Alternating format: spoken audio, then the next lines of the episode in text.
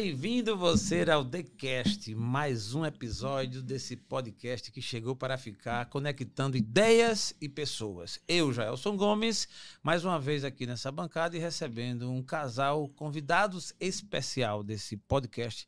Ele, Lucas Lima e a Letícia. Bem-vindo ao casal. Obrigada, Obrigado, Jaelson. Bom dia, é um Que prazer estar aqui massa. com você. Muito Já bom. estávamos aí, né, Há ensaiando esse dias, encontro há né? uns dias. Que massa, Pra que nós massa. é um prazer, viu, Gelson? Obrigado pela oportunidade. Pra Muito gente é bom. uma maravilha. A gente tá aqui nessa mesa que já passaram grandes nomes, né? A gente Sim. ficou naquela, vamos combinar, vamos combinar, até que conseguiu. E vai ser uma Isso. troca maravilhosa. Isso, gente, eu tive a oportunidade de conhecer a Letícia e o Lucas aqui no Polo Tecnológico, onde tem muita gente boa, inteligente, e me apresentaram e assim, eu percebi, eu disse, esse casal aí, eles têm futuro e eu percebo que eles têm conteúdo. Vai gravar no TheCast. E eu tenho esse, esse feeling aí que, geralmente, quando eu, eu vou em busca, a gente tem acertado bastante, né?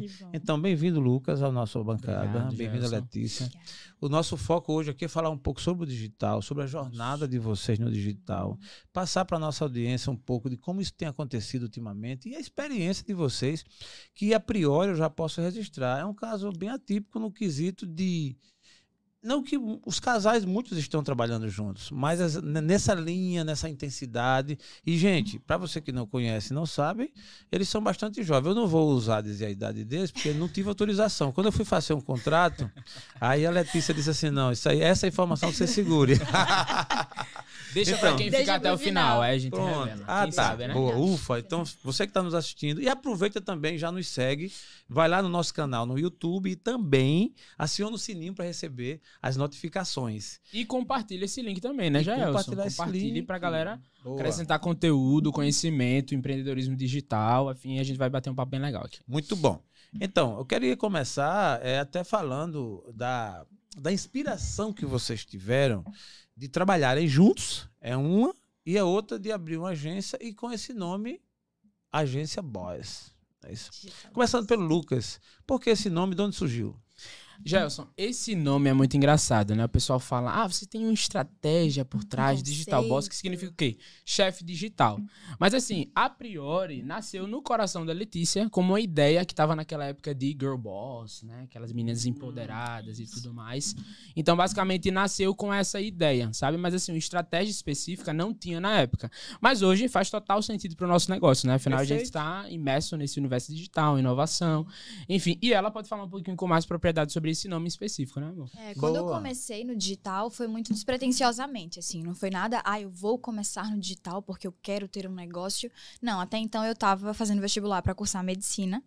lá Boa. em 2018. Olha só. E aí eu me descobri, sempre tive afeição por esse universo digital, sempre tive desenvoltura com câmeras. Desde Hum. pequena eu gravava vídeos, então sempre Live foi no algo que... Periscope, Snapchat. É, nesses aplicativos, assim. Então, eu sempre tive é, afeição mesmo com o digital.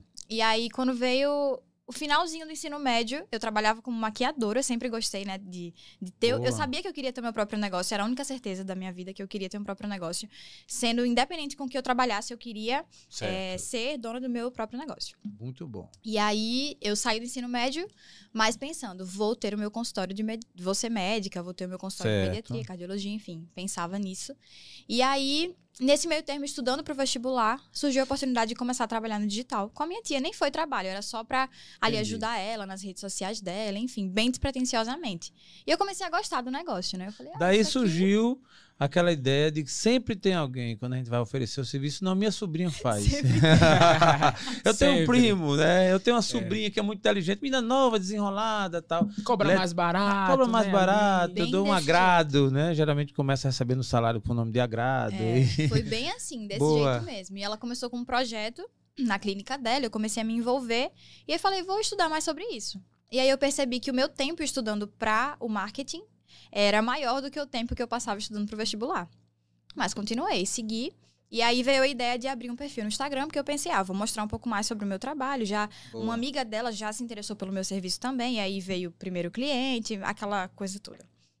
E aí eu falei, ah, vou abrir um perfil no Instagram, vou começar.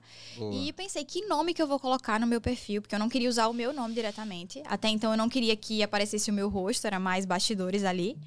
E aí eu Olha pensei, só. O que, que eu vou fazer? E tava muito na moda, girl boss, né? Ai, seja dona do seu próprio negócio, empreenda, empreendedorismo feminino. Eu falei, ah, vou colocar digital boss. E hoje Massa. faz todo sentido. Né? Naquela sentido. ocasião, o Lucas já estava no seu caminho? Tava no meu caminho porque sempre fez parte da minha vida, mas Ah, assim, tá. não namorávamos ainda. Certo. É, a Sempre gente foi era muito amigo amigo, de a gente sempre foi né? muito amigo. Você conheceu na E- igreja. Ah, tá. Essa descoberta eu estava interessado em fazê-la, já que apro- aproveitamos a oportunidade. Gente, eles são noivos, trabalham juntos, sonham, têm projetos juntos, é interessante isso, e não é de hoje, desde 2018, que estão nessa jornada Uhum. ativamente, né? Isso é muito interessante porque é, não é- já não é tão pouco tempo, 2018, a gente já chega nos cinco anos, Uhum, né? Então, sim. assim, geralmente quem desiste, desiste no primeiro, segundo ano, né? E desiste do negócio em si, e às vezes desiste até do relacionamento. e- Mesmo. não é? E vocês, graças a Deus, têm superado e têm demonstrado isso e têm trabalhos atestados. Isso é que é interessante, né? Eles estão aqui não é como uma, uma prova do que estão querendo. Eles realmente estão na estrada, estão na jornada, fazem um trabalho, têm já os seus clientes, sua carteira de clientes, tem serviços comprovados. E então, naquela ocasião ele já estava, Lucas já estava no seu caminho e, Já. e aí surgiu a agência Boys. Na verdade, surgiu até então como um perfil para compartilhar o meu trabalho. Eu trabalhava sozinha nessa época, era só eu. E eu era bem urgência mesmo, fazia tudo, design, atendimento, Hum. financeiro, tudo. Urgência, gostei. E foi assim por bastante tempo, né? No início. E aí começou dessa forma. O Lucas já era meu amigo na época. Compartilhei o projeto com ele depois que já tinha começado. Isso. Ah, tá. E Deveria foi- ter sido o primeiro a saber, né? É engraçado que quando eu criei, né, eu mandei para alguns amigos no WhatsApp, eu falei, ó, segue aí o meu projeto novo. Meu, eu acho que eu falei projetinho, alguma coisa assim. Ah, tá. É normal que. E aí eu não imaginava que fosse se tornar um negócio de fato. Então começou como digital boss, porque era o meu perfil para compartilhar bastidores. E com o tempo eu fui percebendo que ali seria um grande canal de aquisição de clientes. E eu comecei a trabalhar com essa ideia, não, eu vou conquistar clientes através do meu perfil no Instagram. E alguns anos depois, a gente veio já trabalhando junto, depois de uma edição do Tracto, a gente teve o insight de separar as duas vertentes do negócio. Porque algum tempo depois, a gente lançou, acho que dois, três anos depois, a gente lançou a primeira turma de mentoria, porque as pessoas queriam aprender com a gente. E aí falavam, ai, como é que você faz isso? Como é que você atende um cliente? Como é que você faz esse atendimento? Como é que você presta o serviço? E eu falei, peraí, tem demanda para isso, vou me ensinar. Opa, é. Opa Ô, né? Letícia, mas eu quero só matar uma curiosidade. E você sonhou em ser médica? Aham. É normal nessa fase de idade a gente ter planos, sonhos, né? E Sim. cada um ter suas escolhas. Aí duas perguntas. Uma, existia influência para essa, para esse sonho de- dos seus pais, ou de alguém você fazer medicina, ou era seu? Não, foi sonho. totalmente meu. É, os meus pais sempre falaram para mim, não importa o que você faça, seja a melhor. Que bom. Não importa a, a carreira que você siga, seja sempre a melhor. É isso que Boa. você tem que buscar. E eu sempre tive isso na minha cabeça. E aí, no finalzinho, no meio do segundo ano do ensino médio, eu comecei a querer ter o meu próprio dinheiro.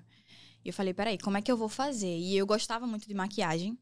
E aí eu falei, vou começar a maquiar minhas amigas para poder é, conseguir um dinheirinho, né? E aí fiz curso, atendi noiva, enfim, fiz Criou várias... um perfil também, né? Criei É. um perfil. Essa menina é Maquiagem. empreendedora. É. né? Assim, Empreendedora. é, nasceu, não é assim, essa não tá estudando pra ser, não, ela já nasceu sendo, que bom. Nasci num lar empreendedor, então não tinha Pô, como né, não seus seguir pais já, que para outra massa. área, né? E meu primeiro negócio foi aos sete anos, quando eu vendia figurinha de caderno na escola. Caraca, velho, Ganhei você um é do álbum meu de time. papel de carta da minha tia e falei, vou vender na escola. Ela juntou por anos e eu vendi todos os papéis de carta. Que massa. Você é do meu time, então. Eu com sete anos também vendia lápis, caneta, borracha, O Lucas vendia tabuada. lanche. Eu vendia lanche. Pronto. Só que aí já só tem uma história engraçada, porque no tempo de colégio, eu levava, tem alguns dias específicos que eu levava algum lanche que minha mãe preparava em casa. Minha mãe sempre foi muito boa na cozinha, né? Inclusive abraço para ela que tá nos assistindo. Que massa, qual é o nome dela? É Silvia. Silvia, um abraço. Bem-vinda ao time aqui, com esse filhão aqui, falando um pouco da sua história. Isso. E aí no ensino médio, tem alguns dias específicos que eu levava lanche, e o pessoal ficava, nossa, que lanche bonito, gostoso, pedia pra provar e tal. E aí eu vi, opa, Opa. aqui tem a memória reprimida, né? Então conversei com ela e disse, mãe, vamos começar a vender lanche. Ela fazia e eu levava pra vender. Só que aí com um porém, o negócio começou a decair. Por quê? Porque ela exagerava demais nos ingredientes. Então, o custo ficava, ficava muito alto, alto, e não tava entendi. dando Pronto. tanto lucro. Eu disse, não, mãe, então aqui a gente vai parar. E aí eu segui. O meu caso foi parecido. Eu também quebrei a minha primeira empresa, que foi essa, porque eu, eu gastei todo o faturamento. o investidor investiu uma grana, que era meu pai, e terminou que eu não fiz o giro, Aham, no caso mas do, meu, serviu de do experiência. meu primeiro negócio, né, que foi vendendo figurinha, eu não tive custo nenhum, né? Ganhei um álbum. de- Ah, tá, entendi. E fui vender, mas a diretora me chamou e falou: você tá fazendo comércio na escola, É, não isso não pode. pode. Tem. E eu pensei, não, tudo bem, né? Mas aí eu fui pra maquiagem, comecei a querer ter meu próprio dinheiro. E nisso fiz curso e pensei, certo, eu quero empreender, eu quero ter meu próprio negócio. massa, é que bom ter massa. meu próprio dinheiro. E Boa. comecei a focar nisso e trabalhar é, nessa área da maquiagem. Só que aí vem aquela questão, né? Não, é, não foi a pressão dos meus pais, mas a minha sala da escola falava muito sobre medicina, direito. E eu comecei a assistir aquela série Grey's Anatomy. E eu falei, que Hum. legal, isso aí acho que eu vou querer ser médica. Que massa. Ela ia- seria uma digital boss, ela seria uma, uma dessas médicas no digital. Ela É, ia- seria. seria médica só de nome, né? Ia fazer. É, só não ia fazer dancinha, né? Eu Mas, ia falar isso agora. Opa, é. mas daí comecei a, a gostar dessa área, comecei a pesquisar mais. Eu falei, quero ser médica e quero cuidar de pessoas. E o dia que você desistiu, como foi? Daí- Chegou uma hora que você disse, não, não eu vou ser demorei médica. pra desistir, porque já no meu. Eu tentei o vestibular três vezes, e na terceira vez que eu tentei, eu já estava cursando publicidade. Então, eu Hum. passei seis meses equilibrando cursinho e faculdade, trabalhando no digital já. Foi um período meio conturbado, assim. Mas é porque eu entrei naquela crise existencial de: peraí, mas eu queria fazer medicina, agora eu tô trabalhando com outra área, mas eu já tô ganhando dinheiro com essa outra área. O que, que eu vou fazer? Não, eu vou tentar o vestibular mais uma vez. Então, eu passei seis meses no cursinho e Sim. estudando na faculdade, até que eu perdi uma matéria por falta. Porque eu saía mais cedo pra ir pro cursinho. E aí a professora da faculdade falou: você só pode ter 24 faltas. E eu Pronto. tinha 25. Caramba, olha só. E eu tive que pagar a matéria. Eu falei, não, peraí, eu tenho que escolher o que eu vou fazer na minha vida. Boa. E aí foi quando eu falei, não, não é medicina, eu tô. Tenho certeza de que eu quero seguir nessa área do digital. Já ganhava dinheiro na, na área, né? Sim. E aí foi quando eu falei, não, esse é o meu Quem caminho. convidou quem para entrar no digital? Foi o Lucas que convidou a Letícia ou foi a Letícia que convidou Boa o Tá Lucas? aí uma Pergunta. pergunta engraçada, Gelson. Na verdade, a gente sempre teve imerso nesse Sim. universo. Tá. Inclusive, na minha jornada enquanto estudante no colégio, o pessoal sempre falava: Lucas, você precisa ir para a área do marketing. E eu não, eu quero seguir direito. Eu quero ser delegado, eu quero Caramba. ser, sabe, delegado federal. Esse era o meu sonho. Inclusive, eu já saí do colégio com a, a- minha formação acadêmica já em mente e a minha carreira profissional também. O desejo de seguir nessa área, sabe, do direito, tudo Só mais. falava nisso o tempo inteiro. Eu Olha só falava só, nisso, rapaz. né? Mas assim, o pessoal sempre falava, você é muito comunicador e tudo mais. Você tem essa. Eu venho de uma família criativa.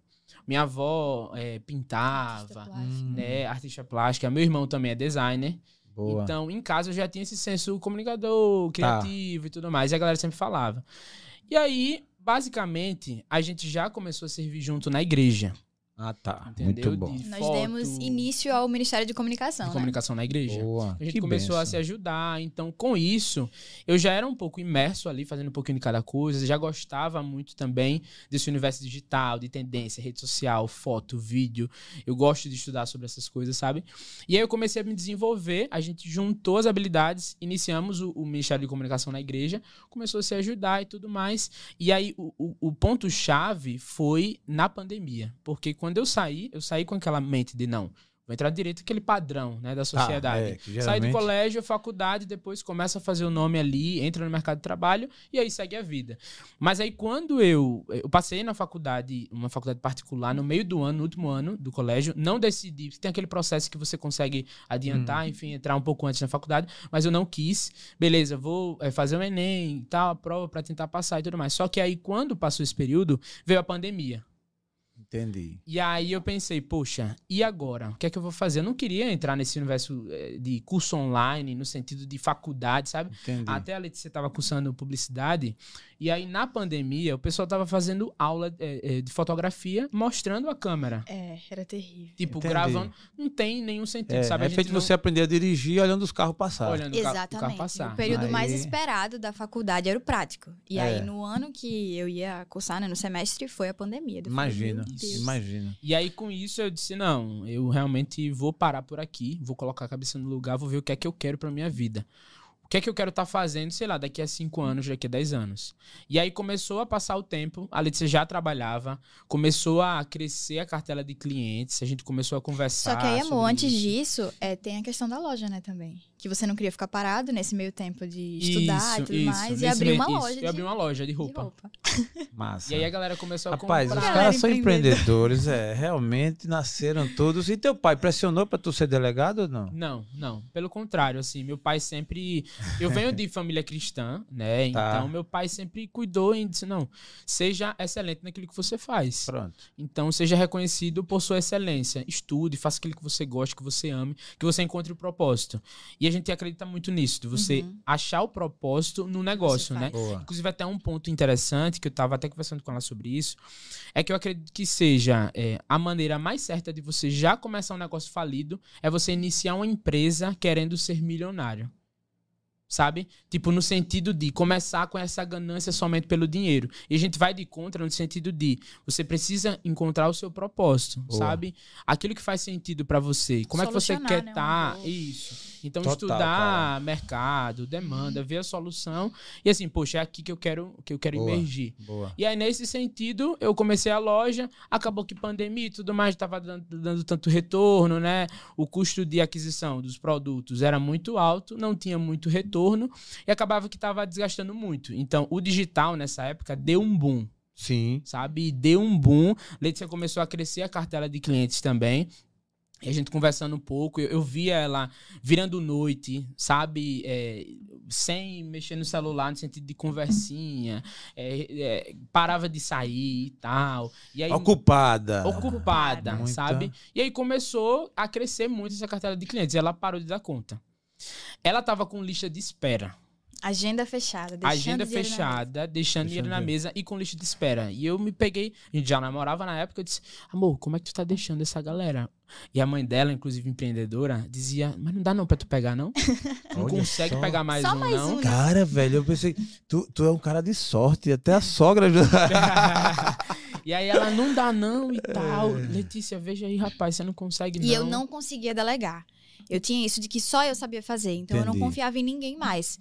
E aí até pensava, minhas amigas da faculdade, será que eu fa que eu que eu vou lá e convido pra trabalhar comigo? Não, não sei. Daí foi quando a gente eu pensei, meu Deus, o Lucas ele já já Boa. tá Eu já tinha tido uma experiência no colégio também, prestando serviço pra uma amiga que precisava de mim, em 2016, antes dela. Que massa, Que eu velho. consegui o primeiro contrato, né, de boca a boca, por Sim. 200 reais pra fazer esse serviço. Então eu já tinha ali um certo conhecimento. E aí a gente pensou em unir o útil ao agradável. Então qual foi a ideia? Basicamente, ela me explicou sobre o, o, o negócio, a gente já tinha uma certa conexão e a gente sempre tinha um desejo muito forte, que era de construir a vida junto. Boa. Desde o pessoal ao profissional. Muito bom, Então a gente muito decidiu, bom. não, vamos juntar as forças. Então teve o dia D. Apertou, Isso. apertou o botão play de trabalharem juntos. Abrir o CNPJ Isso. juntos. O engraçado né? é que eu, eu era MEI nessa época. Uhum. Então, a gente, eu trabalhava sozinha e veio a ideia de unir sociedade, enfim. Mas antes disso, o boom do negócio foi um, um período de tempo, assim, de 20 dias. Porque assim que começou a pandemia, enfim, daí eu falei pra ele, eu tô começando a perder contrato. Caramba. Então, vamos ver com- como é que vai ser aí na pandemia. Enfim, comecei a ficar preocupada. E aí chegou um dia que eu perdi o meu maior contrato, que era 700 reais na época. Na época, olha, olha. só. Na época, eu, meu Deus, 700 reais o meu Caramba. contrato, e Que na agora? real nem existia esse hype todo de social media. Não, não Era uma, tinha. uma, uma, uma profissão assim muito início, sabe? Era muito no início, os clientes não tinham muita consciência daquilo, sabe? Não investiam alto. Também não E tinha esse- tanta concorrência na época. não né? tinha tanta concorrência, exatamente. E aí, nessa época, eh, essa minha cliente, que era 700 reais na época, era o meu maior trabalho, assim. Eu fazia muito post toda hora, muito story, muito tudo.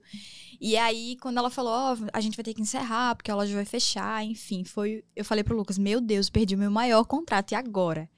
Ele falou, não, amor, calma, é, fica tranquilo e tal, né? Eu disse o quê? Eu disse o quê? Fala a verdade. Disse, vai dar tudo certo. Vai dar tudo tudo certo. Você vai conseguir maiores, você vai conseguir, enfim. É, Você vai tá aí fechar tudo contratos mais, foi. maiores. Muito e aí, bom. 20 dias depois, Hum. desse, desse dia, né, que eu perdi o contrato, eu já tava com lista de espera, eu já tava sem conseguir dar conta, porque veio uma demanda de mais de 20 clientes de uma vez. E eu falei, não, peraí, vou ver quem eu vou atender agora. Eu atendia quatro na época e passei a atender 13. Sozinha. Boa. E aí eu falei, não, mas eu vou dar conta, vai dar certo. E aí chegou um momento que eu falei, não, agora eu tenho que dar uma pausa, fechar a agenda e abrir lista de espera. E aí passei ainda, acho que um mês, dois meses com a lista de espera, né? Com a agenda fechada. E pensando, meu Deus, quantos clientes querendo o meu trabalho, o que, que eu vou fazer? E aí foi quando veio a ideia da gente Que unir massa, forças, né? Que massa. E a Ah, partir ah. daí o Lucas fez dedicação exclusiva, Exclusiva. abraçou a causa e tal. E já se conhecia os tornou- processos, né? Isso. E se tornou algo nosso, sabe, Gelson? Porque uma das coisas que a gente mais queria é construir algo junto. Então a gente foi aprimorando os processos, o modelo de negócio também, até então era muito concentrado nela. Isso. E aí, quando eu entrei, a gente começou a pensar em delegar, em crescer, em desenvolver. Ô, Lucas, E aí estamos na jornada. que bom. Aí tá realmente comprovado que a, né, a junção foi, tá- foi dando certo. Hoje você tem uma, uma carteira de clientes aí boa, Uhum. né? E você me falou, e a gente sabe que, no caso, é tudo home office. Vocês hoje não têm um, uma- um escritório, Não, não. uma sala e tal. Aí tu trabalha na tua casa, ele na Uhum. dele, e é assim mesmo que funciona. É assim que funciona. Mas Caramba, isso é uma prova tão, tão grande de que o home office funciona, porque é, eu também fiz home office, eu tenho ainda algumas situações, mas ainda acho que a base mesmo assim, isso é uma crença de repente antiga, não sei. É, vocês fazem reuniões aí, no caso, um na casa do outro? Seria o caso? Porque tem que ter, até isso faz. É, a gente Isso. tem uma pauta mensal, né? De reunião de sócios. Geralmente a gente sai pra saída É, de um casa, café, um um café. Tá. Mas, assim, a gente começou. No início eu falava, não, home office, melhor coisa da vida. Você levanta da cama, tá na mesa e não tem outra É. coisa. E aí veio o quê? Pandemia. Na pandemia era da cama pra mesa, da mesa pra cama, pra sala. E aí eu comecei a perceber que eu falei, não, eu quero sair. A gente passou dois anos, né, de pandemia, preso dentro de casa, aquela sensação de. Eu sempre gostei, né, de movimento, de estar na rua. E aí foi um momento que eu falei, não, será que o home office é tão bom assim? E aí vieram, começou a abrir as coisas, né? Vieram cafeteria, ah, eu trabalhar em cafeteria e tudo mais. Tá. E aí a gente percebeu uma diferença. A gente falou, não, dá pra trabalhar em home office, é só. Tá. A nossa profissão é mais sobre liberdade. Sobre você poder trabalhar de onde você quiser. Da sua casa, ah, de uma cafeteria, do seu quarto, enfim, de onde você quiser. Só que aí entrou um outro, uma outra questão do game, que são os nossos colaboradores. Quando a gente passou a ter colaboradores, a gente pensou, peraí, será que é legal para nossa cultura de negócio estar todo mundo em home office mesmo?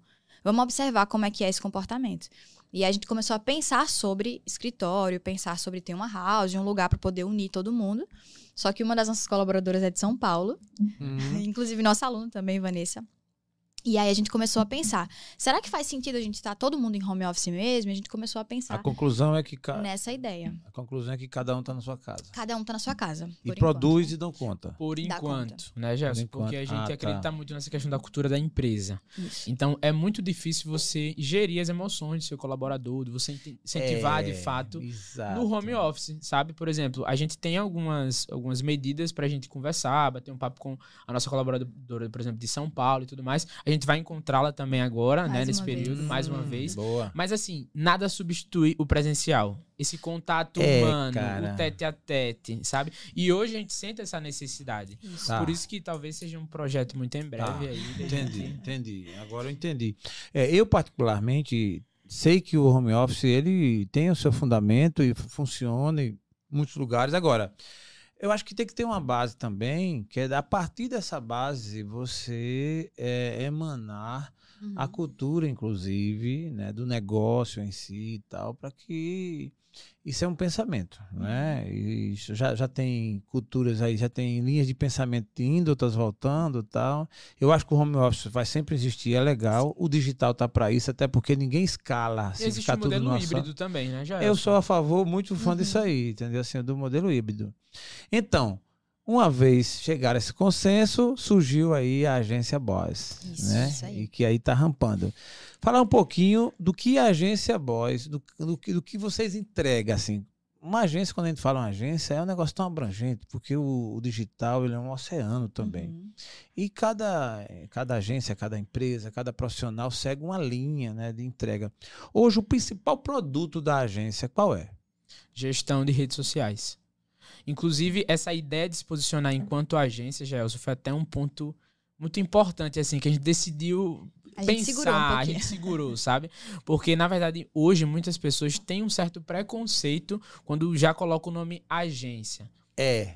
Entende? Essa questão de resultado, né? Muitas agências são conhecidas por ter muitos clientes, não conseguir atender de fato, entregar um resultado legal, um suporte personalizado. Então a gente pensou muito sobre isso. Mas o grande fator que a gente decidiu se posicionar enquanto agência foi por conta do modelo de negócio, claro, e principalmente pela percepção e, e, e- e a jornada de cada cliente. A gente queria atender é, B2B, sabe? De B2B. negócio para negócio. negócio. Então, para ter uma, uma percepção de autoridade um pouco mais elevada, de ter pessoas, de ter um time, de ter, sabe, esse ecossistema mesmo do negócio, a gente decidiu fechar esse nome enquanto agência. Então, Tá. hoje, o nosso carro-chefe é a gestão de redes sociais. É De B2B? planejamento, B2B. isso. Ah, tá. De planejamento a, a conteúdo, estratégia, campanha, tráfego Hum, pago, identidade entendi. visual. Então, assim, um cliente av- avulso, ou pessoa física que queira que vocês cuidem da rede social dele, vocês cuidam também? Também.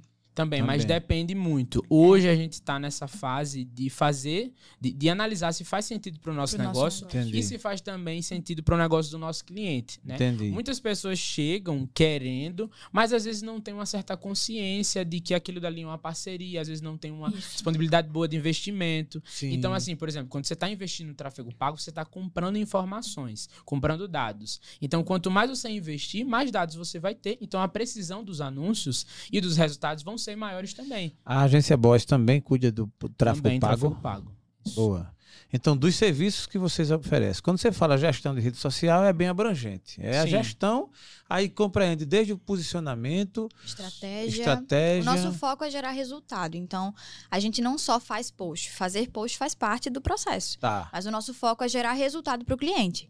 Então, o nosso trabalho é entregar uma estratégia de fato para que ele consiga se posicionar nas redes sociais. Então, a gente faz todas as postagens, agendamento, design do, do perfil, se for necessário. Estudo do mercado, tom de voz da Tudo, marca. tudo, a gente tudo. costuma falar que nós o somos tom um de pilar. voz da marca. Isso. Agora eu fiquei, vou parar tudo para ouvir o que é isso. O que é o tom de voz da marca, Tom Lucas? de voz da marca, basicamente, é a maneira que aquela marca se comunica. Isso. Então, desde uma formal, informal, equilibrada, agressivo, sabe? Depende muito da essência da marca de E cada do um. público Qual o também. tom de né? voz dessa marca aqui que você tá vendo aí? Uma marca autêntica e Uma marca alternativa. autêntica, criativa comunicadora. Então, basicamente, ela já pega um pouquinho do seu senso. Isso, da sua essência. Dessa né? energia, sabe? De pra cima, de alto Isso. astral. Então, ah, bom dia com aquele café, vamos lá É. destravados. Isso é o seu Isso. tom de voz. Muito bom. E essa chavinha, isso eles entendem muito bem, um, tanto a Letícia como o Lucas. Essa chavinha, ela representa exatamente a possibilidade que você tem de abrir a sua mente para destravar para o novo, para as coisas boas da vida, tanto da sua vida profissional, que é, digamos, o que mais a gente fala, da sua vida emocional, espiritual, enfim, para você ser uma pessoa bem resolvida, que é a nossa meta aqui do Destravo. Quando nós decidimos colocar o nome Destravo, foi pensando nisso, a partir da minha experiência, que naquela ocasião eu estava bastante travado com algumas coisas, eu precisava destravar. Então a gente se inspirou nesse momento de vida para criar o Destravo. Eu gostei aí Massa. do tom de marca, tom de voz, Tom de voz é. da marca. o tom de voz da E marca. outra coisa que o Lucas falou é que a gente bate muito nessa tecla, que a gente se preocupa em ser um pilar dentro do negócio de cada cliente. Não é só o fulaninho que mexe no Instagram, o fulaninho que mexe na rede social. A gente se torna mesmo um pilar dentro da empresa do, do cliente para que ele enxergue que o que a gente faz importa. O que a gente faz é importante porque nós somos a voz da marca nas redes sociais. É uma responsabilidade muito grande. E que muitos profissionais, profissionais não têm essa visão de que eu tenho a responsabilidade de assumir o posicionamento dessa marca, a forma como ela vai se comunicar nas redes sociais. Tá ali para fazer um post bonito e deixar o Instagram rodando, né? As É. redes sociais rodando. Interessante, Letícia, você falando assim, eu vou explorar um pouquinho uma reflexão que eu faço, tenho feito ultimamente, que é com a seriedade com que se deve levar ou com, qual- com a qual se leva no digital. É muito comum hoje em dia, muita gente está dizendo que é do digital. Então, assim, eu virei social media, como é que pronuncia? Bem bonitinho mesmo. Social media. Social media. Pronto, uma coisa boa, né? É, e muita gente dizendo que é social media, né? E aparece do nada e virou. Então eu estou precisando, o cara diz, não, eu cuido da sua vida no digital. E a gente vai e contrata. E com poucos dias, com, pouca, com pouco tempo, já não é bem assim, e tarará, e não dá conta tal. O que fazer? Vamos lá, eu queria me colocar aí na posição de um cliente. É, se vocês fossem um cliente ou empresa e tivesse é, querendo se estruturar no digital, querendo se posicionar e tal, e fosse procurar uma agência, vocês como essa empresa que está perdida e quer se achar, e quer achar uma agência, uma, uma- um profissional sério, uma agência séria, o que vocês observariam, o que vocês fariam, Letícia? Primeiro a gente faz um estudo da marca como ela está hoje. Então, como ela se posiciona hoje, que a gente chama de análise e diagnóstico. A gente faz uma análise e dá um diagnóstico para o cliente. Isso é você, você agência, você empresa. Isso. Eu quero que você analise no sentido inverso. Você vai sentar na cadeira do cliente. Ah, eu sendo cliente. Isso, exatamente. Se você fosse uma cliente, você abriu uma empresa, você abriu como o Lucas ia abrir, uma loja que podia virar aí uma, uma grande marca lá, de roupa. Você, sua social media. Não é? E aí o Lucas começou a estar empolgado tal, e caramba, agora o Instagram do Lucas, des- dessa empresa, fraquinho, sem posicionamento, as coisas acontecendo, só que a sua marca, seu, seu produto é bom e está crescendo. Mas você quer se posicionar no digital. Uhum. Como, de que forma você faria para achar uma empresa, uma agência, alguém do digital sério e competente? Primeiro, buscar alguém que gere resultado de fato. Porque assim como você comentou, né? Ah, e profissional de social media tem em todo lugar. Você dá um grito, acha um social media. E é o que a gente fala muito na, na- no nosso Instagram, que é sobre isso, de você, enquanto profissional, se posicionar e, e gerar resultado para o seu cliente, ter uma entrega excelente de fato. Porque gente para fazer post tem em todo lugar. Então, se você é uma empresa que busca se posicionar nas redes sociais, busque também um profissional sério. Porque primo que faz, todo mundo tem, né? Ai, meu primo faz. É, Meu sobrinho sobrinha. faz. É. Tem. E profissional de social media também. A gente costuma falar que é muito fácil ser social media. Não é difícil. Fazer post, agendar, é até uma narrativa que a gente usa muito no nosso perfil sobre isso. Porque é fácil ser social media. Difícil é você é, criar um negócio com a profissão e você. Que não é difícil, né? É só ter as estratégias certas. Mas assim, Sim. saber fazer isso é o que as pessoas não querem. Porque se destacar dá trabalho. Então não é todo mundo que está pronto para ser um profissional de alto nível, para se posicionar como profissional de alto nível. Sim. Então, quando você é uma empresa séria que quer buscar um profissional para gerar resultado para sua marca, você precisa buscar uma empresa séria também. Não é Perfeito. qualquer pessoa, né, que está Perfeito. pronto para entregar o resultado que você quer. Perfeito. É porque é, no digital ficar bonito de aparência não é tão difícil, não, né? Não, Você não pega uma foto arrumada, bota lá na capa, né? Vai lá agora no chat GPT e, vai- e faz uma consulta assim, como dizer que eu sou bom? E rrr, aparece É, lá e É tal. verdade. Mas e aí, como é que de fato, né, a entrega que vai ser feita, né? Isso E essa preocupação te- te- tem que ter, né?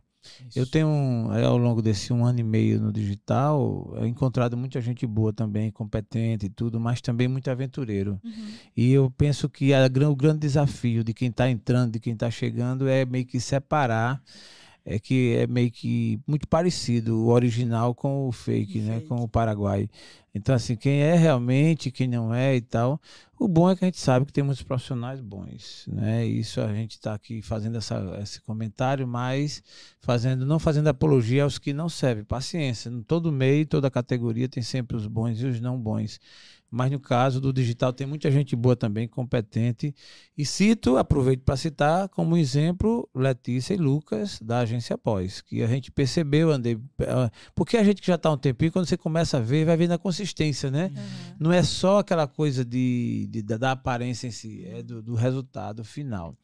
Então, seguindo agora, falando da agência, falando da- do que você ia comentando, né? Você como agência, você como profissional, para se garantir e para dizer assim, não, eu dou conta do resultado, porque é uma coisa que você tem que administrar muito tempo. Eu imagino que o desafio de vocês é administrar o tempo de cada cliente para entregar, para dar o prazo e tal. Como fazer para ser eficiente no, no, no campo do digital, como profissional, no Lucas?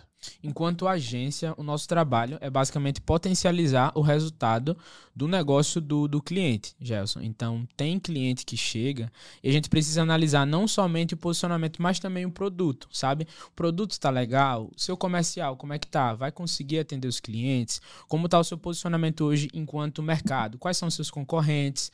Como você está se posicionando, os tipos de serviço? Então, a gente precisa entender a essência da marca de fato, que é que eu sempre falo para o nosso time de conteúdo. Começa a consumir também conteúdos antigos do perfil do profissional ou da empresa que, enfim, que a gente vai eh, fornecer esse serviço de gerenciamento.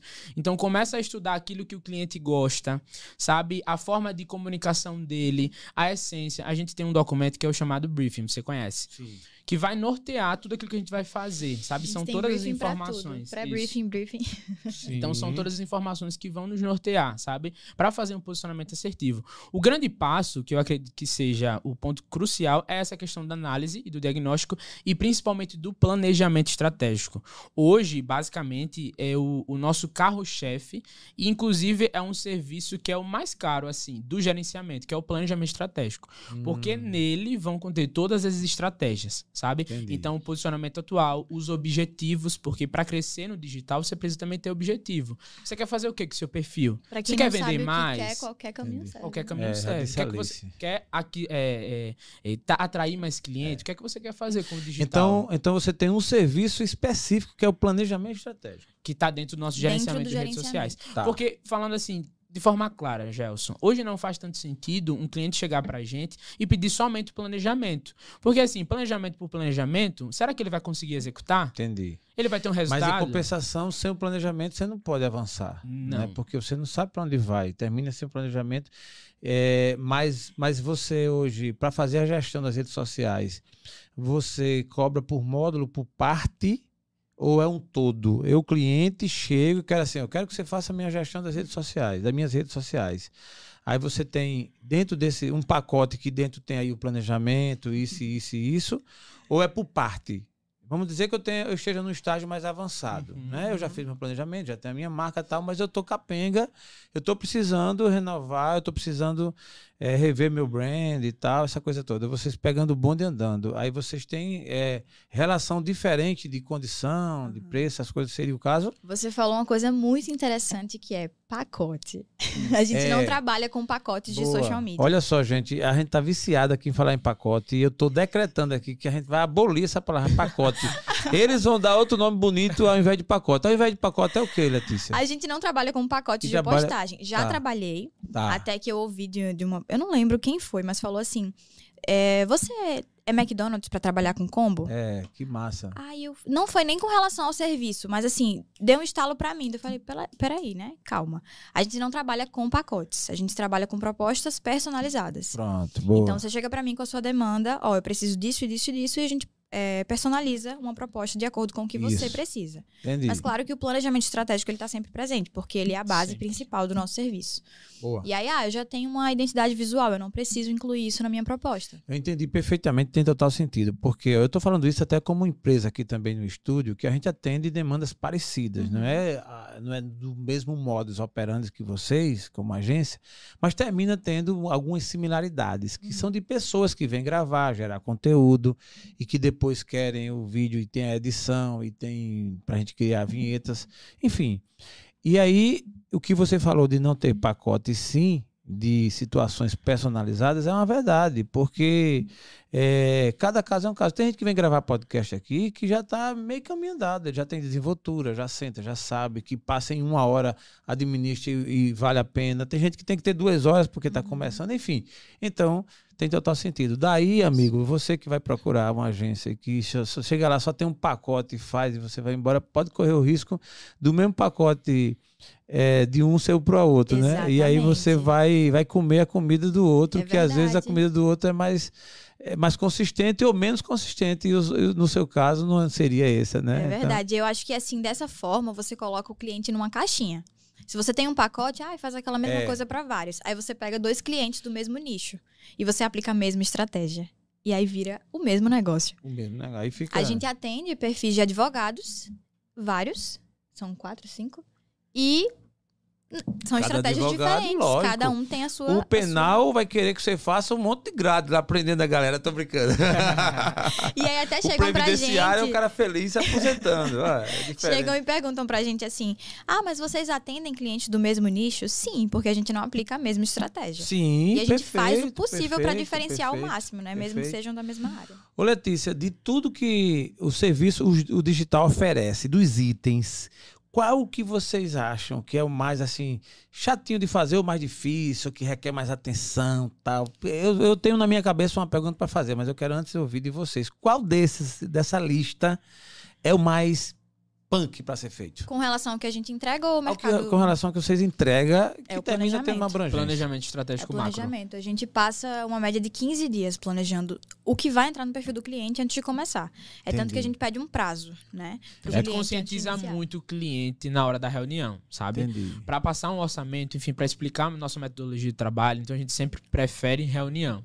Então, ó, a gente vai sair daqui até o ponto B. Explica então, cada os processos. processo. Faz 1.500 perguntas pro cliente para ele dizer tudo sobre Exato. ele. A gente Então- dá uma otimizada no processo. A gente Foi, manda um né? pré-briefing e já ele preenche e a gente faz Entendi. uma reunião já É, apresentando a é, proposta. porque se o cliente já não sabe para onde vai, você já sabe que ele. assim, a gente né? já sabe dizer. Amigo, essa semana teve um que me procurou, foi tão engraçado, e ele achava assim que seria muito fácil. E ele disse: "Rapaz, eu quero uma horinha aí para fazer, para falar um negócio que eu tenho O uma- cliente sempre É. acha que é fácil. É, tem uma horinha aí e tal. Esse, esse merecia uma atenção Uhum. pelo histórico de vida dele, que esse eu fiz até, por, por- por questão de respeito, fui até lá e até.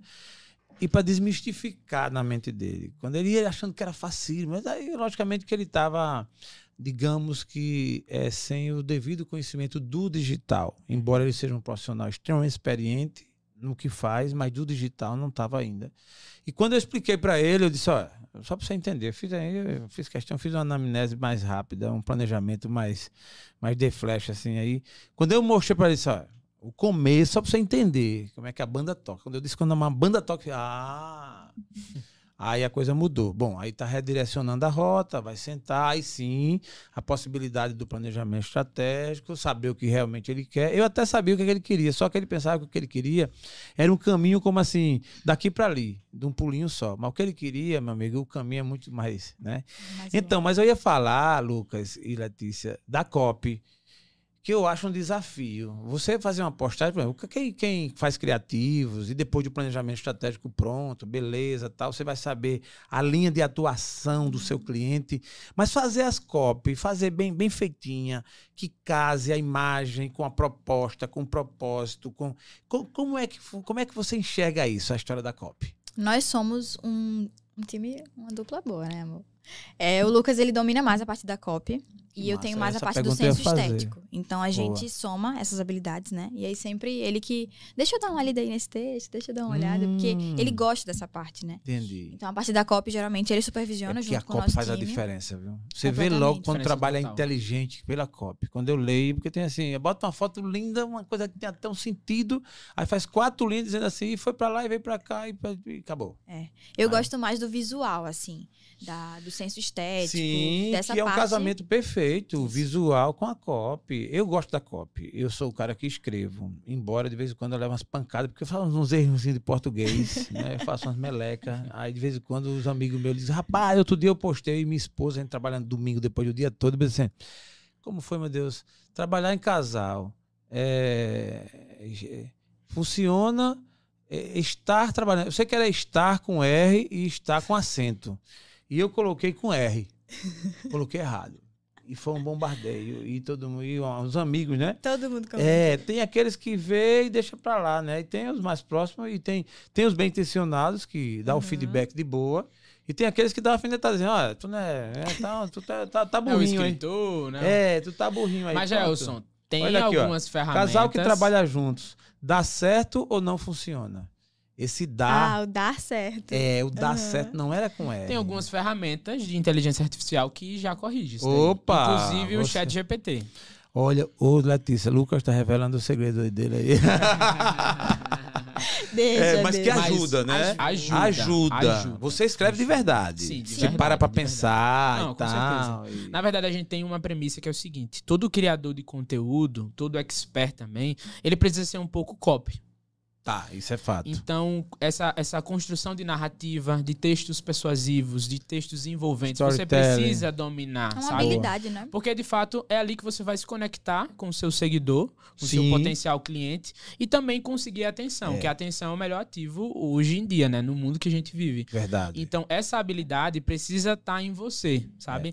Então, basicamente, até entrando naquela ideia de que a copy boa, ela salva um tráfego ruim, mas um tráfego bom não salva uma copy ruim, Perfeito. entende? Essa frase aí, para quem não é do digital, é refletir. Eu até pediria que Lucas repetisse. Repete, Lucas. Uma copy boa, ela salva um tráfego ruim, mas um tráfego bom, ele não salva uma copy ruim. Boa. Ou seja, irmão, se o seu trabalho não tiver bem feito, não for uma agência boss que faça, você pode gastar com tráfego até e você não vai conseguir salvar, porque o tráfego ele vai ter o papel de levar e mostrar. Só A que quando ele mensagem. leva e mostra que a mensagem não, não condiz, Já era. Eu tive uma pessoa, na época não era nem do digital assim, mas ele era um cara que, me, no- como executivo da empresa, que era incrível. Ele escrevia muito bem e ele fazia minhas apresentações das palestras. Cara, ele parecia que lia minha mente. E isso eu achava muito interessante. Ele está muito bem hoje numa grande empresa aí, tá? Meu amigo Tiago Ramalho, um abraço para você. Aproveitar e vou logo contar e dizer pronto. O cara é muito bom. Então, isso é interessante quando alguém tem essa habilidade na cópia, porque é mesmo, parece que até o dono é quem está escrevendo ali, Uhum. né? E aí, concordo com vocês, o planejamento estratégico é essencial, porque é ali onde você vai pegar a essência do É a que base, realmente Que né? é a entra base, o tom né? de voz da marca, né, Jaelson?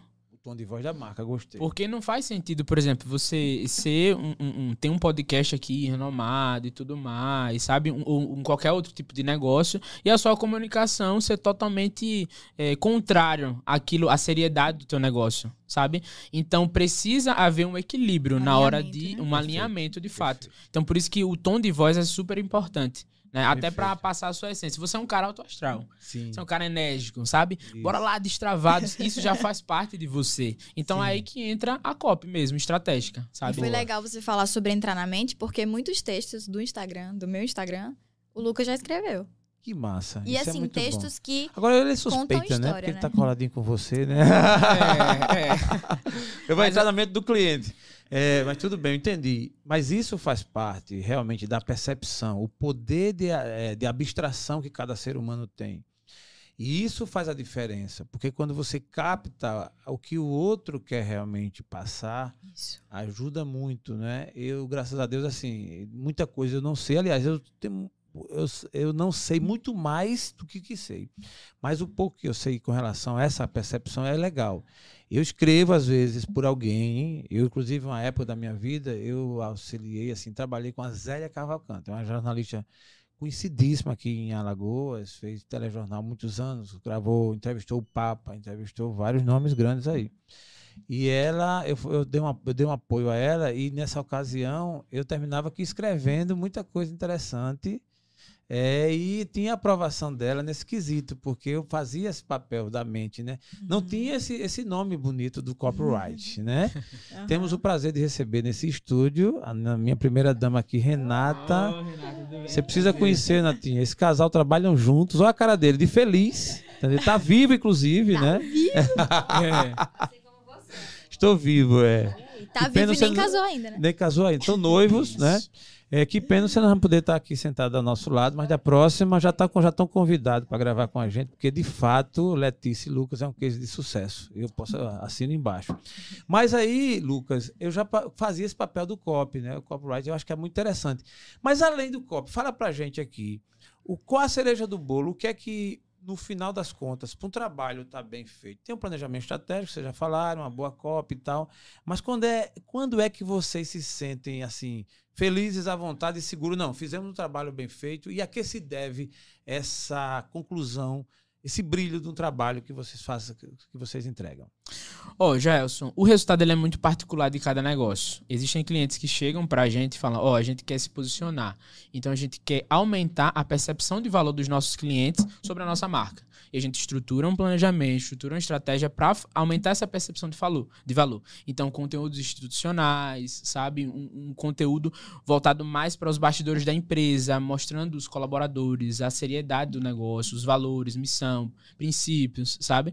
Então, o resultado mesmo é muito particular de cada negócio. Mas, assim, o que a gente gosta mesmo de fazer é quando a gente vê o brilho no cliente, sabe? O brilho no olhar do cliente. Ele Feedback chegar pra gente mesmo, né? e falar: Poxa, esse mês com a nossa estratégia a gente conseguiu faturar tanto, a gente cresceu tantos clientes.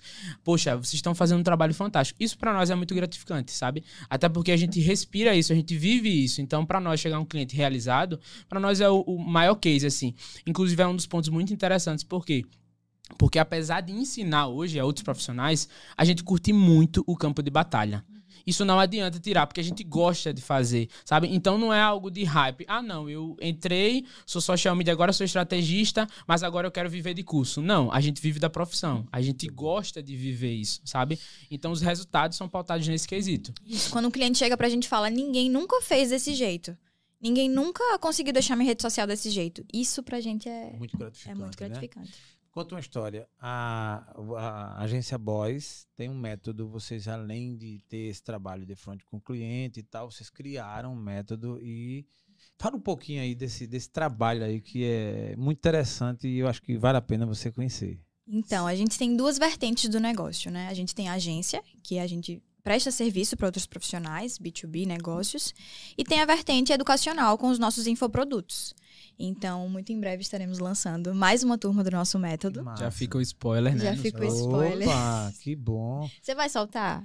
Eu, agora eu fiquei curioso. E o método, o método, ele entrega o quê? Aí eu tô curioso, eu quero fazer o método. Eu vou lá e contato e acerto para fazer o curso. É, chama, chama, de curso. É, o nosso curso. nós curso. ensinamos, nós não ensinamos só a ser social media. Nós ensinamos a construir um negócio lucrativo e de sucesso com a profissão. Porque é como eu falei, né, no meio do podcast, que é muito fácil ser social media hoje. Qualquer pessoa pega, faz um post, sou social media. Mas você construir um negócio a longo prazo, você fazer um negócio lucrativo e gerar resultado para o cliente, ter uma entrega de fato de alto nível, não é para qualquer pessoa. É para qualquer pessoa. Pelo que eu entendi, vocês estão criando concorrentes. Basicamente é isso. Basicamente não, Gelson. Por quê? Nós Porque estamos disseminando conhecimento. Mais de 35 é... É, milhões de, de, de, de, milhões, não sei, de CNPJs no Brasil. É um número Sim. absurdo. Então tem cliente para todo mundo. Opa, e a gente costuma falar para todo mundo. A gente costuma falar Isso que Isso é que se garante, viu? Sinceramente. Porque em tese, veja bem, falando em, falando em expansão de mente, né? Como disse Albert Einstein, que, uma mente, se uma vez uma mente expandida, nunca volta ao seu normal. Verdade. Né? Mas isso é uma mente expandida, porque quem pensa pequeno, mesquinho, medíocre, não faria isso não. Não, eu vou ensinar alguém a fazer o que eu faço tal. Mas vocês estão, não é, não é ensinando ser social media, vocês estão ensinando mais do que isso. É a pessoa se dar bem como social media com técnicas e construindo um negócio lucrativo. Exatamente. Principalmente porque a visão, né, amor, da, da profissão hoje ainda tem uma parcela de gente que pensa que é uma renda extra. Mas Tem. não. É, é um, um- um- uma área mesmo de, de negócio lucrativa, sabe? De resultado, uma área sólida. E a nossa ideia é transmitir isso para os nossos alunos. Poxa, isso daqui não é um hobby. Sabe? Não é uma coisa que você vai fazer um, um Boa. freela ali e vai ganhar um dinheiro. Não, você precisa construir o seu negócio. Olha aí, você que pensa que social media é, tem um bico, né, que vai fazer, você que é sobrinho, você que é o primo rico, ou você que é o inteligentezinho, né, o amigo que faz, tá aqui a agência Boss para você se profissionalizar Eu e tenho, não ter como uma, eu tenho uma frase fixada no meu perfil que é: Eu não brinco de Instagram. Isso aqui faz parte do meu negócio. Que massa. Pela seriedade mesmo da coisa, sabe? E eu falo muito pros nossos alunos isso, de você levar a sério, de você levar a profissão a sério. Porque se você vê como uma renda extra, vai ser uma renda extra. Mas se você Entendi. quiser fazer um negócio lucrativo de fato, você vai conseguir. E eu nunca tive medo de ensinar o que eu sei. Porque eu acredito que tem espaço para todo mundo. E algo que a gente fala muito é que não existe concorrência quando você entende que ninguém faz o que você faz. Muito bom. É Só você faz como você faz. Então, se você traz essa visão para o seu cliente, ele vai querer você independente do seu preço, independente de onde você está, ele quer você. muito bom. Então, é isso que, que realmente importa. Muito bom. Eu sou. É, acredito do- da mesma forma que você, tanto que o Destravo é, fomenta o mercado de podcast. Então, assim, entrou aqui, alguém chegou, a- algumas vezes chega e diz: Ah, eu só queria até montar uma estrutura. E teve uma pessoa que ia- veio achando até que eu, tava, que eu iria ficar chateado. Eu disse: jamais. Recentemente, né, uma pessoa até muito legal, muito inteligente e tal, e veio dizer que estava querendo montar um estúdio em casa, ou na empresa dela, aliás, e meio sem jeito, com vergonha. Eu disse, não, pelo contrário, eu vou lhe dar todas as dicas, você não vai sofrer o que eu sofri. Então, você vai dizer, vou dizer qual é o melhor microfone, o cabo, a câmera e tudo, e vou lá, inclusive, Me ajudar, né? é porque é aquilo que você falou. Pode surgir mil e um podcast em Maceió, em Alagoas, no Brasil. Agora, igual o Decast, igual o Destravo, não vai. Não né? Isso aí é certeza. E, e cada um com seus valores. Isso. E um outro ponto sobre isso também é que eu entendi o meu propósito quando eu percebi que parou de ser sobre mim.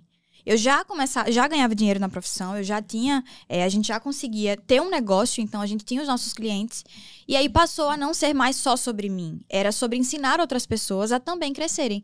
E eu tenho, eu tenho uma- um negócio assim com mulher, Boa. que eu gosto de me comunicar com mulher e ver outras mulheres crescendo, ascendendo pra mim. É, é muito importante, sabe? Talvez por eu ter vindo do in- iniciado Sim. no digital, no empreendedorismo feminino, ter ouvido muito sobre essa pauta, pra mim isso é muito importante. Então, ver outras mulheres conquistando os seus sonhos, conquistando a sua liberdade, pra mim, não tem preço. E aí eu comecei a perceber que o meu propósito tinha a ver a não fazer dinheiro pra mim, pra que a gente realizasse os nossos Entendi. sonhos, pra que a gente conquistasse o que a gente quer, mas pra ensinar outras pessoas a também é, seguirem por esse caminho, fazerem isso, né? O seu foco não é só ficar milionário. Não. Jamais. Consequência, né? Consequência, consequência. Esse seu pitch foi brilhante, viu? Esse seu pitch foi maravilhoso e vai ser procurado. Já tem gente lhe ouvindo. É, eu acho que esse alinhamento de propósito é uma coisa realmente que faz a diferença. E você começa. A rotina não vira uma rotina comum. Você começa a ter prazer, ter mais satisfação e tal. Na reta final do nosso Decast, e olha que o papo tá gostoso, e eu vou deixar o gostinho de quero mais para vocês voltarem. Com certeza. É, mas eu queria fazer pelo menos uma pergunta mais técnica. É, o IA, chamado IA, que é a inteligência artificial, amedrontam vocês? Você acha que o IA vai tomar o emprego de todo mundo e, e da, e da Bosch também? Jamais, Jaelson. Falar de inteligência artificial é algo que eu gosto, né? Porque eu sou muito desse cara que gosta de otimizar as coisas, de produzir, assim, com mais bom qualidade, colérico, né? um bom colérico, né?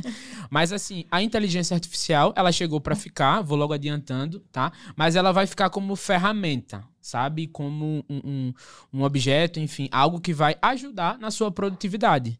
Então, hoje, a gente tem algumas ferramentas como o ChatGPT, Midjourney e algumas outras também que contribuem, por exemplo, para um, um conteúdo mais assertivo, sabe? Para uma pesquisa de persona, de público, estruturação, sabe? Não é que você vai copiar tudo que tá ali, jogar ali no teu planejamento, jogar na tua rede social. Não, até porque você também precisa perguntar e você precisa ser um profissional de fato, né? Porque hoje em dia é muito fácil você se posicionar como alguém que sabe e no resultado não demonstrar aquilo que realmente você está demonstrando. Então, a inteligência artificial ela chegou para ficar como uma ferramenta. Não se preocupem, não vai tomar o, traba o trabalho de ninguém. Pelo menos eu não vejo assim, mas assim, vai aumentar o sentido da qualidade no mercado. Perfeito. Eu acredito que vai fomentar, Filtrar, sabe? Né? Essa questão da qualidade em si, de você buscar mais, de você se aprimorar mais. Vai ser muito difícil profissionais é, que não utilizam a inteligência artificial competirem com aqueles que utilizam, Gerson. Entendi. Eu já adianto assim. Mas é algo que a gente está usando, inclusive diariamente, no nosso de trabalho, de forma claro. estratégica, não copiando, sabe? Mas algo Sim. que chegou para somar. Perfeito, perfeito. Até porque o chat GPT, se você souber perguntar de fato, ele souber te dá educar, informações né? precisas, é. isso. E não como um copy e cola, sabe? É, entendi. É sobre educar a ferramenta. E o copy e cola, né? cada vez mais, ele vai ser revelado. Isso. Tem jeito, entendeu? Quem não personalizar, quem não tiver a sua alma própria, quem não passar a verdade no que faz, vai ficando para trás, porque isso, o jeitinho brasileiro cada vez mais está ficando fora de moda. Então, é. você que é fã do jeitinho brasileiro, eu acho que tudo que você vai fazer tem que ter o um jeitinho brasileiro. É, anote aí que você vai ficar sozinho. Porque aí nem o chat GPT vai te ajudar. Eu fiz até um post sobre isso. Eu falei, é, a headline do post era: o chat GPT chegou para acabar com a social media. Daí já dava aquele impacto. Né? É. Acabar com a social media comum, que faz de qualquer Pronto. jeito, que é, pega o copia e cola. Mas para a social media profissional, trazendo para esse universo, né? Que faz de fato de forma autêntica, que entrega resultado e tem uma entrega irresistível e excelente, não, não é uma preocupação. É, então, eu vou querer que a Letícia fale, porque eu já soube, já percebi que se for o Lucas, ele vai contar tudo. E a Letícia vai fazer só um spoiler. Quando... É melhor ficar calado. é. Então, Letícia, quando é que vai ter a próxima turma do método daí, do Posso curso? Sim, Primeira semana de maio. Primeira semana de maio, boa. Estaremos aí lançando a, a segunda turma do método Digital Boss. Após um ano, tá? Demoramos um de ano para lançar. fechado. Desde o ano passado, em 1 de fevereiro. 10 de fevereiro. 10 de fevereiro a gente lançou a primeira turma do curso. A gente já tinha feito algumas mentorias, enfim. Mas após um ano, carrinho fechado, a gente reformulou todas as aulas com um novo método. Porque assim, o digital ele está sempre atualizando, né? Então, os processos que a gente utilizava há um ano e meio atrás, um ano, não são os não que a gente utiliza mesmos, hoje. Caramba. Então a gente está reformulando as aulas, gravando com a qualidade Regravando melhor. Tudo. Então, agora, na primeira semana de maio, né? Primeira, sei, a gente sabe nem se o nosso estrategista também está assistindo. Já pensou? Que, é, não Olha, sei. Estrategista tem um pessoal fazendo uma fofoca boa aqui, viu? nosso parceiro nosso, o Alberto, inclusive, um abraço para ele. Muito bom. Muito Isso. bom. Gente, eu estou muito contente com vocês aqui. Eu sei que se a gente apertar aqui, sai muito mais coisa boa aqui. Eu, eu só tenho um podcast, vou gravar às 14 horas, então estou olhando ali para a hora. Mas muito à vontade, muito contente com vocês dois, da forma como vocês passam, a segurança com que passam. Eu sei que tem muita coisa boa mais. Mas eu queria deixar ainda a oportunidade para os dois. É, de fazer suas considerações e de repente falar algo mais que eu deixei de tocar e que é relevante, que de repente seja a cereja do bolo para vocês. Vou deixar a última voz para a Letícia, vou começar por Lucas. Lucas, por favor, fica à vontade. Perfeito. Primeiramente, agradecer, né, Jair? Foi maravilhoso essa troca aqui. A gente gosta muito disso, desse networking, dessa troca, Sim. né? A gente também aprende muito nessas conversas. Né? Você também é um empreendedor nato, né? Falou que abriu 13 negócios, vende Quebrei cinco. Quebrou cinco, tem três. Vendi cinco e tenho três. Pronto. Então é um cara que a gente admira também. É. Para nós foi um prazer. E assim, se eu tivesse algo para falar mesmo para todos aqueles que estão nos assistindo, seria a questão de não se comparar quando entrar nesse meio digital, sabe? Você entrar com um conhecimento, claro, prévio, sabe? De precisar estudar, precisar aplicar aquilo que você está estudando, mas principalmente não se comparar, porque é muito fácil você se perder Verdade. nessa ideia de comparar, por exemplo, o seu bastidor com o palco do outro. Então nunca compare, sabe? Cada um tem sua realidade, cada um tem sua essência. Então foque naquilo que você deseja, né? Estude, aplique, que com certeza o seu resultado vai vir de acordo com o seu conhecimento, a repetição e principalmente a constância que você pratica dia após dia. Então essa é a mensagem que eu quero deixar. Muito bom, muito bom. Letícia, Deixou a última palavra para mim. Gostei da A mulher observação sábia dele. edifica o lar, né? Edifica Então, o lar, exatamente. Nesse caso aqui, ela vai estender, vai edificar o podcast. Mas quero Letícia. agradecer também é, pela oportunidade, né? Foi um papo muito gostoso a gente estar aqui. Eu gosto muito dessa, dessa troca, né? Me sinto muito à vontade. E, bom, se eu pudesse deixar algo, é é algo que eu sempre falo no, no nosso perfil, é sobre ação. Ah, conhecimento sem ação é só informação, né? Então, tudo que você aprende, você precisa aplicar. Se você hoje ah, assistiu esse podcast e está pensando, ah, eu quero trabalhar nessa área, eu quero ir para o digital, pense que tudo que você aprende, você precisa aplicar. Porque conhecimento sem ação é só informação. Muito bom. Gostei desse casal. Agora eu vou fazer a revelação que ficou pro final, né? Eles pediram o segredo, Natinha, aqui. E aí? Adivinha só, você que está nos assistindo, daria que idade para esse casal aqui? Deixa nos comentários, né? É, deixa nos comentários. é. Depois a gente- Vocês querem voltar aqui, deixar para dizer depois? Pode ser? É. Sim, você é o host do podcast, né? Então você que decide, velho. Então foi o seguinte, eu, vou, eu não vou dizer, eu vou falar aqui em segredo para ninguém saber. é, e a gente vai dizer oficialmente no próximo episódio, né? Ela tem 23, ele tem 21 e estão no digital há mais de 5. perfeito, perfeito. muito bom, muito bom. São muito jovens. Foi por isso que eu dei esse tema, e olha que eu nem sabia, eu dei esse tema. É, por entender assim e por ver o resultado do trabalho de vocês. Parabéns, Obrigada. nessa pegada. E a energia, vocês além de conhecer, eu sou testemunha da, da energia boa, da leveza com que vocês passam, do, que, do abraço de vocês. Que Deus Perfeito. abençoe e que vocês Amém. realmente continuem com esse propósito, né? Mais do que apenas trabalhar para ganhar dinheiro, mas sim de ensinar, ensinar, ensinar e fazer com que as pessoas também se tornem pessoas melhores. Amém. Muito obrigado e até a próxima. TheCast com você, trazendo o melhor da informação e sempre com convidados especiais. Vai lá no nosso canal e nos segue. Um forte abraço e até a próxima.